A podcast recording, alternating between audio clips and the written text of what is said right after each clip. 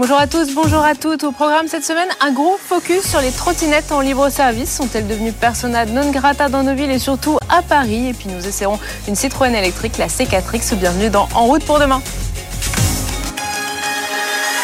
En route pour demain. Présenté par Pauline Ducamp sur BFM Business et Tech Co.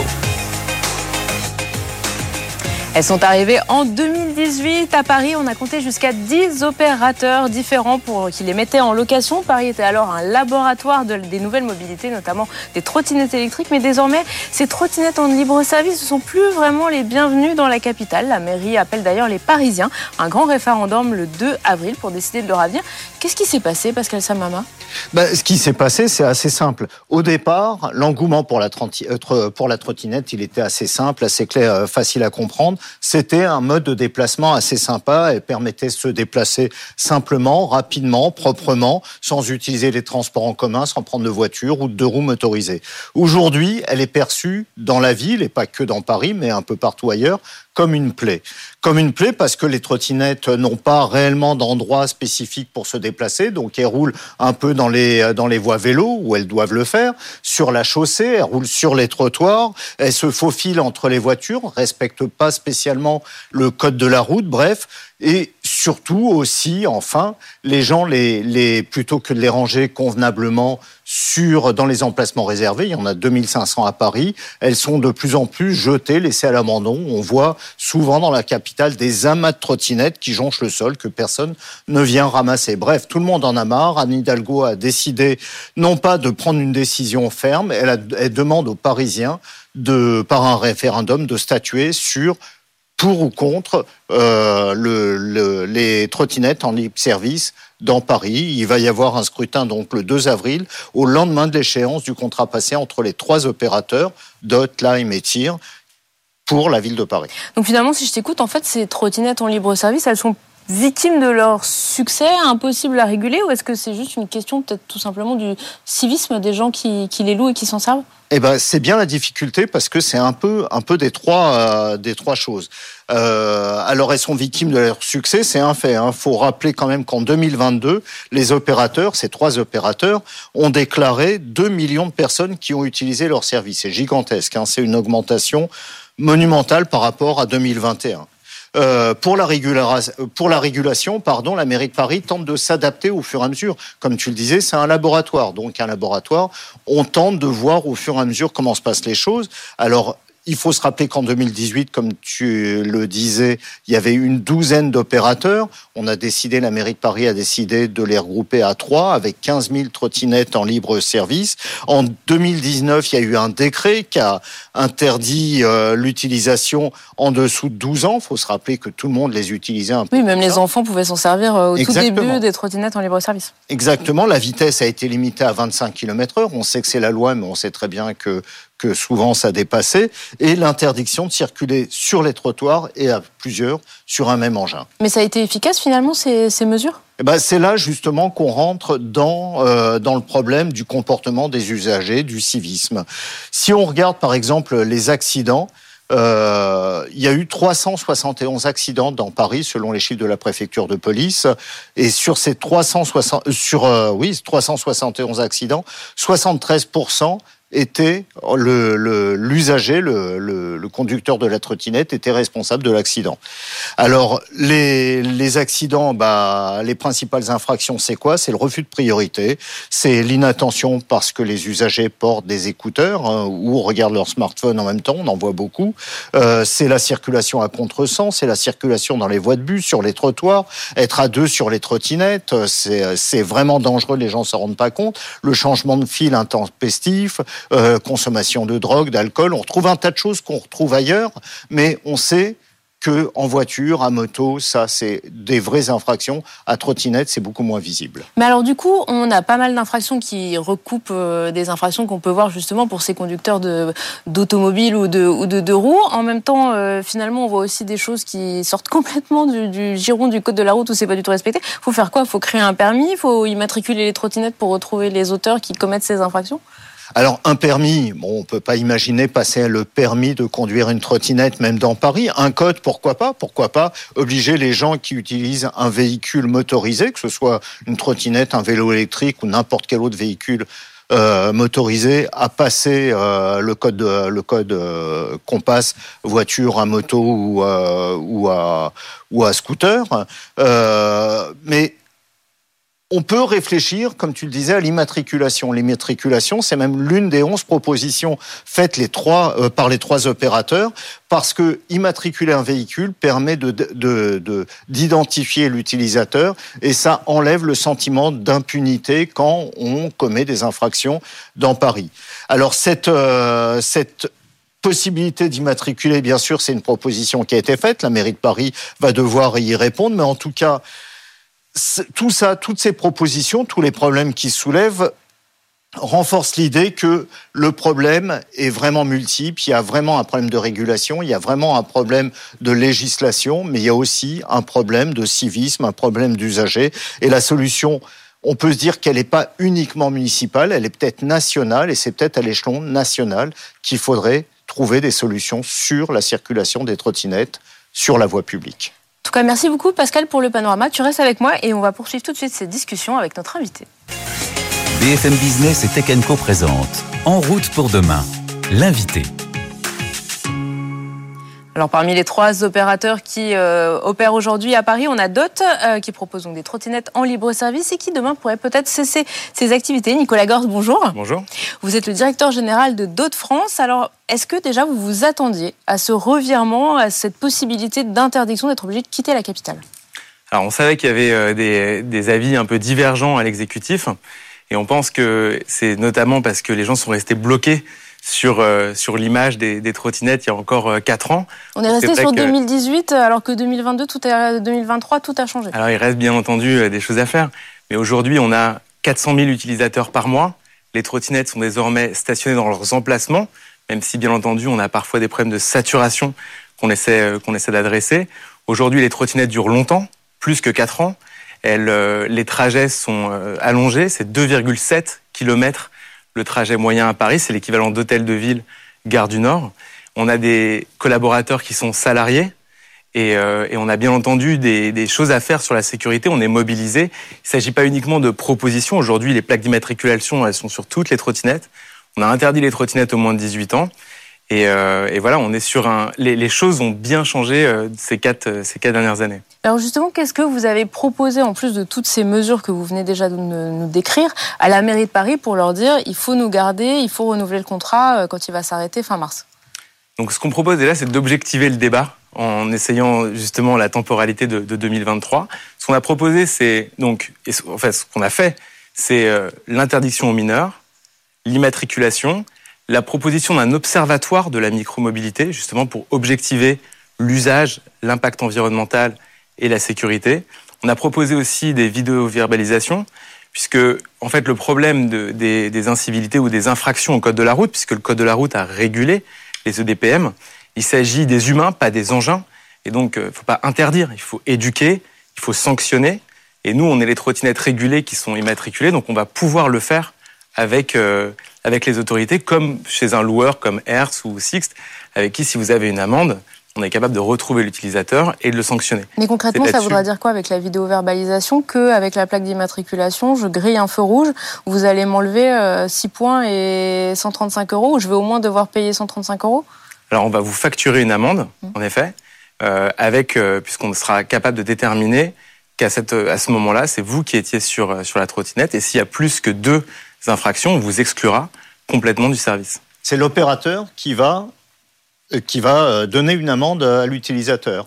Alors aujourd'hui, on n'a pas de pouvoir de police. Voilà. Néanmoins, donc on le fait sur le stationnement. Néanmoins, avec la vidéo-verbalisation, on peut avoir exactement comme quand vous louez une voiture, une réquisition de la part de la préfecture. Et nous, on transmettra l'amende à l'utilisateur et on l'exclura si jamais euh, il y a trois, euh, trois infractions. Parce que le problème, comme vous le dites, c'est un problème d'usage. C'est pas c'est pas la trottinette en tant que telle, c'est pas les opérateurs qui sont responsables de tout ça. C'est un problème de comportement. Mais ce problème de comportement, Qui en est responsable? C'est l'opérateur que vous êtes, c'est la mairie de Paris, c'est la préfecture de police qui doit aussi peut-être un peu plus euh, veiller au code de la route. Qui, qui est responsable? Parce qu'on a l'impression que c'est une responsabilité tellement diffuse que personne ne, ne sent pleinement responsable et ça retombe sur vous quelque part. Alors chacun a sa part de responsabilité. Il y a trois choses qu'on peut faire. La première chose, c'est nous assurer avec des professionnels que nos trottinettes et nos engins sont maintenus correctement. La première sécurité, c'est quand même ça. C'est les freins qui fonctionnent, la direction, les lumières. Aujourd'hui, nous, on a un professionnel qui passe tous les dix trajets, changer la batterie et vérifier les points de sécurité. Ça, c'est la première chose. La deuxième chose, c'est être totalement transparent avec les autorités de manière à ce qu'on puisse vraiment collaborer. Et ça, on partage toutes nos données et, euh, et, on est prêt à collaborer avec la préfecture, avec le ministère, avec la mairie. Et ça se passe très bien dans certains endroits à Lyon, à Grenoble, à Bordeaux, et puis dans d'autres villes en Europe qui copient le modèle, euh, le modèle parisien. Et la troisième chose, c'est essayer d'identifier euh, les contrevenants de manière à ce qu'on puisse, euh, on puisse sanctionner. Et j'ajoute aussi que toutes les initiatives d'éducation, qu'elles soient sur l'application, par des emailings ou des sessions physiques, on s'y engage, on l'a fait, on continuera à le faire. Mais les trottinettes régulées, les trottinettes partagées, c'est bien euh, voilà une catégorie spécifique. Bien sûr. Et à pas confondre. Aujourd'hui, il y a euh, le, le, véhicule électrique le plus vendu en France, c'est les trottinettes. Exactement. Il y a eu 300 000 voitures, 600 000 vélos électriques, 900 000 euh, trottinettes électriques.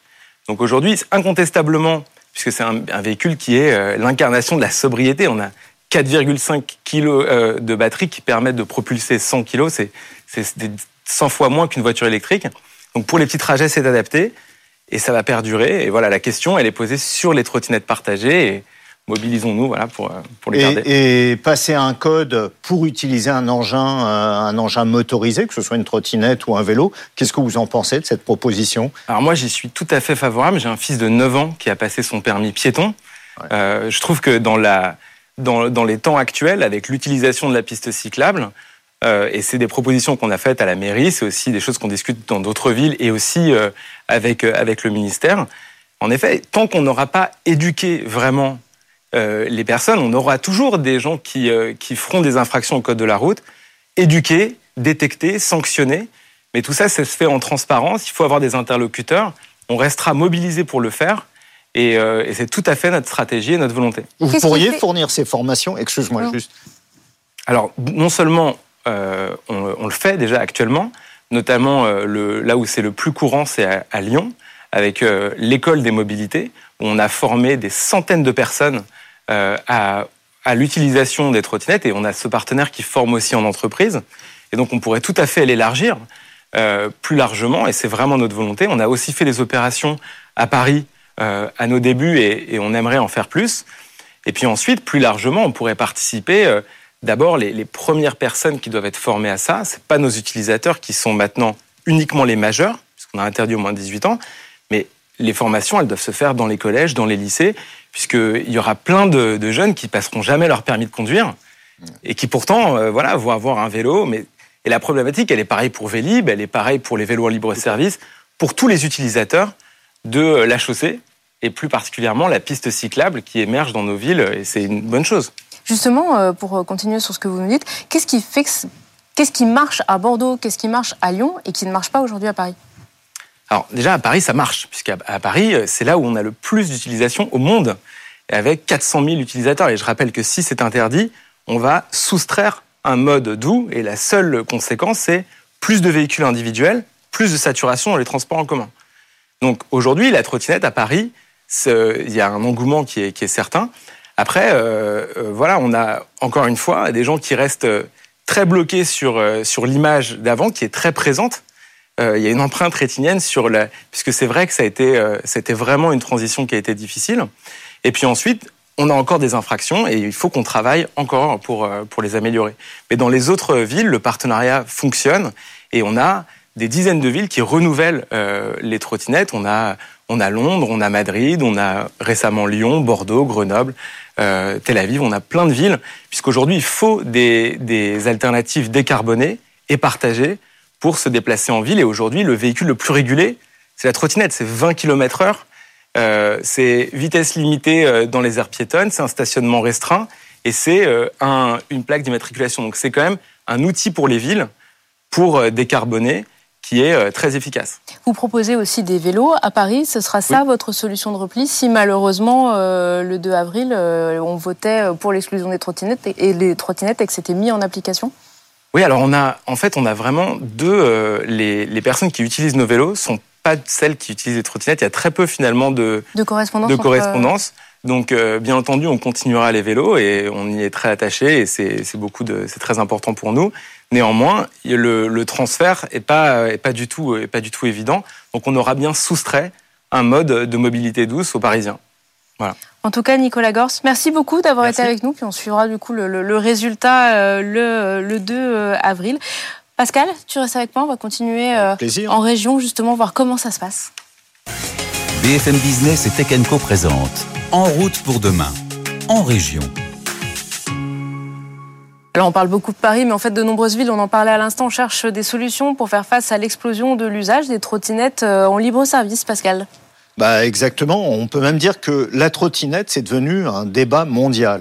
Alors on va commencer bien sûr par autour de Paris, en Ile-de-France. Il y a déjà plusieurs communes qui ont décidé de les interdire. Alors il y a euh, la communauté d'agglomération Grand Paris Sud-Ouest, c'est-à-dire Boulogne, ici les Moulineaux, etc., qui ont interdit l'usage de la trottinette en free floating, à chaque fois faut le préciser. Et dans l'Est, c'est Nogent-sur-Marne qui a décidé d'interdire aussi ces services. Mais alors les trottinettes sont aussi présentes en région, hein. on en parlait à l'instant avec euh, notre invité, avec un peu finalement du bon et du moins bon selon les agglomérations bah, selon les agglomérations, il y a des agglomérations qui qui veulent pas s'embêter et qui ont décidé de les interdire. Hein. Il y a Nice et il y a Toulouse où les services de free floating trottinettes sont interdits. Oui, ils ont voulu s'implanter. En fait, on leur a interdit. Euh, Exactement. on a dit non, on veut pas, on veut pas gérer ce problème-là. Alors dans d'autres villes, elles sont régulées, mais beaucoup plus strictement, comme l'a dit le patron de Dot France.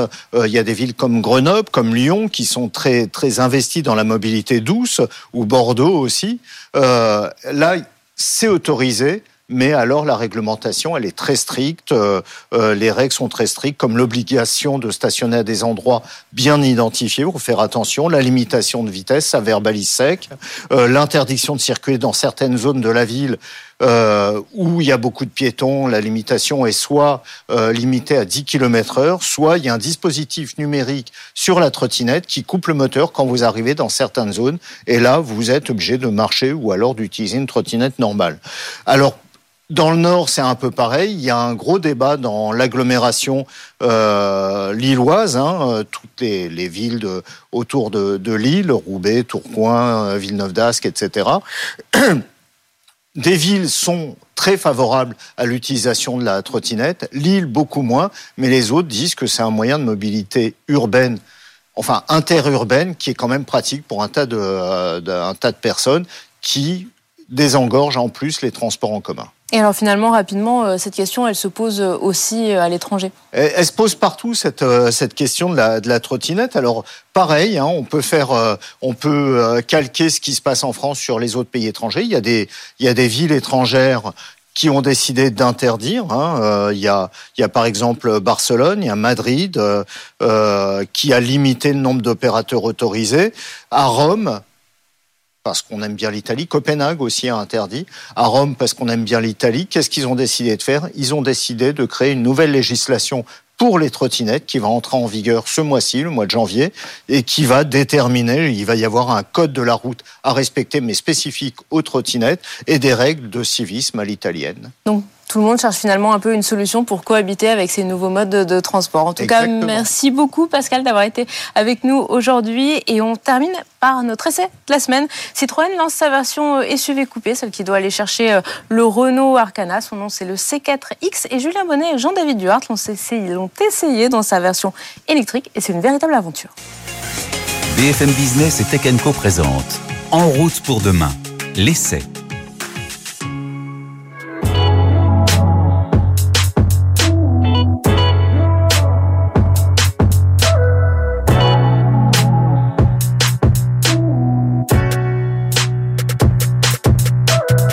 Citroën démarre 2023 avec un nouveau modèle, la C4X.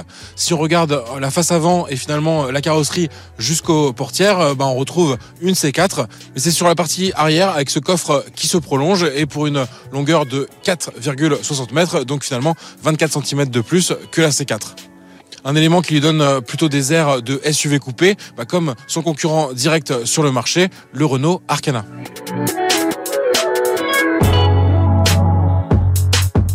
Principal avantage de cette euh, C4 augmentée, bah son volume de coffre qui est quand même beaucoup plus important. Il est de 510 litres, certes sans haillons, donc avec un accès un peu moins pratique.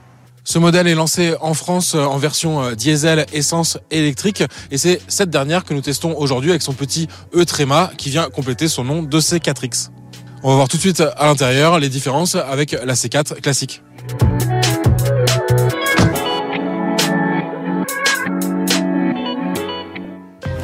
On retrouve un habitacle qui reprend les éléments des derniers modèles de Citroën. Donc euh, le bon avec euh, notamment le système d'info divertissement qui est repris de la grande berline C5X. Donc il est assez fluide, il est optimisé un peu comme un smartphone et il est surtout compatible Android Auto CarPlay et donc ça c'est très pratique.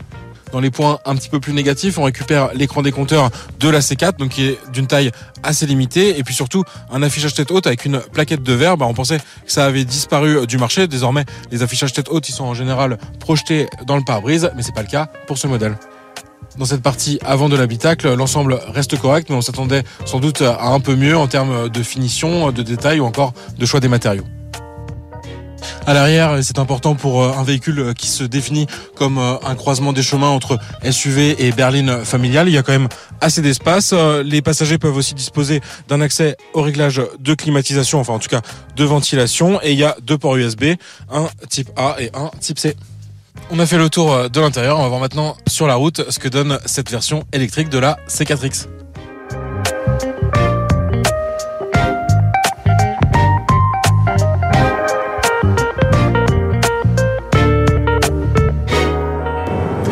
De cette C4X, euh, bah, le point fort, ça reste euh, bien sûr le confort. C'est dans l'ADN de Citroën et comme sur les modèles les plus récents, bah, on retrouve les suspensions à butée hydraulique à l'avant et à l'arrière qui apportent vraiment ce supplément de douceur sur la route. Et donc ça, c'est vraiment un bon point. Sur la partie électrique, c'est un peu plus mitigé. On a en effet la même architecture que sur euh, sa cousine dans la gamme, donc la C4, avec une batterie 50 kWh et un moteur électrique de 100 kW, donc équivalent 130 chevaux. Cette batterie, elle permet de disposer officiellement d'une autonomie de 360 km, mais nous, c'est vrai que lors de notre essai, en conditions hivernales, donc avec des températures en dessous de 10 degrés, on s'est retrouvé avec une autonomie plus proche des 300 voire 250 km. L'avantage de cette autonomie euh, un peu euh, limitée, ce qui a été une surprise, bah, c'est qu'on a été obligé de trouver une borne de recharge. Et là aussi, une petite déception. Là où la puissance de recharge est annoncée à 100 kW, nous, on a été capable de monter seulement au-dessus d'à peine 50 kW. Alors cette autonomie euh, limitée, c'est d'autant plus dommage qu'on s'est forcé à avoir euh, vraiment une éco-conduite en utilisant à fond le mode éco et il va réduire considérablement la puissance du véhicule parce que de la puissance maximale qui est disponible uniquement en mode sport, donc les 130 chevaux, bah, en mode normal on passe à 100 chevaux et en mode éco à 80 chevaux et ça, ça se ressent vraiment à la conduite. Alors 80 chevaux, ça permet quand même de s'en sortir euh, dans la plupart des situations de circulation, mais c'est vrai que c'est relativement inhabituel sur des électriques où on a souvent de meilleures performances par rapport à des modèles thermiques équivalents.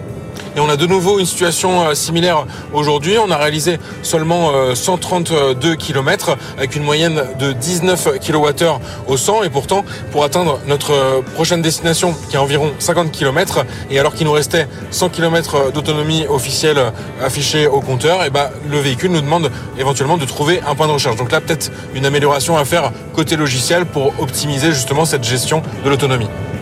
De toute façon, pour réduire euh, sa consommation, il n'y a pas 36 solutions. Euh, il suffit de baisser sa vitesse, notamment sur autoroute, hein, qui est souvent un gouffre de consommation pour les voitures électriques. Là, par exemple, on est sur une autoroute espagnole limitée à 120 km h et on s'impose de rouler à 90 km h Alors, euh, c'est un petit peu particulier et c'est inhabituel, en effet, d'adapter sa vitesse en dessous des limites autorisées.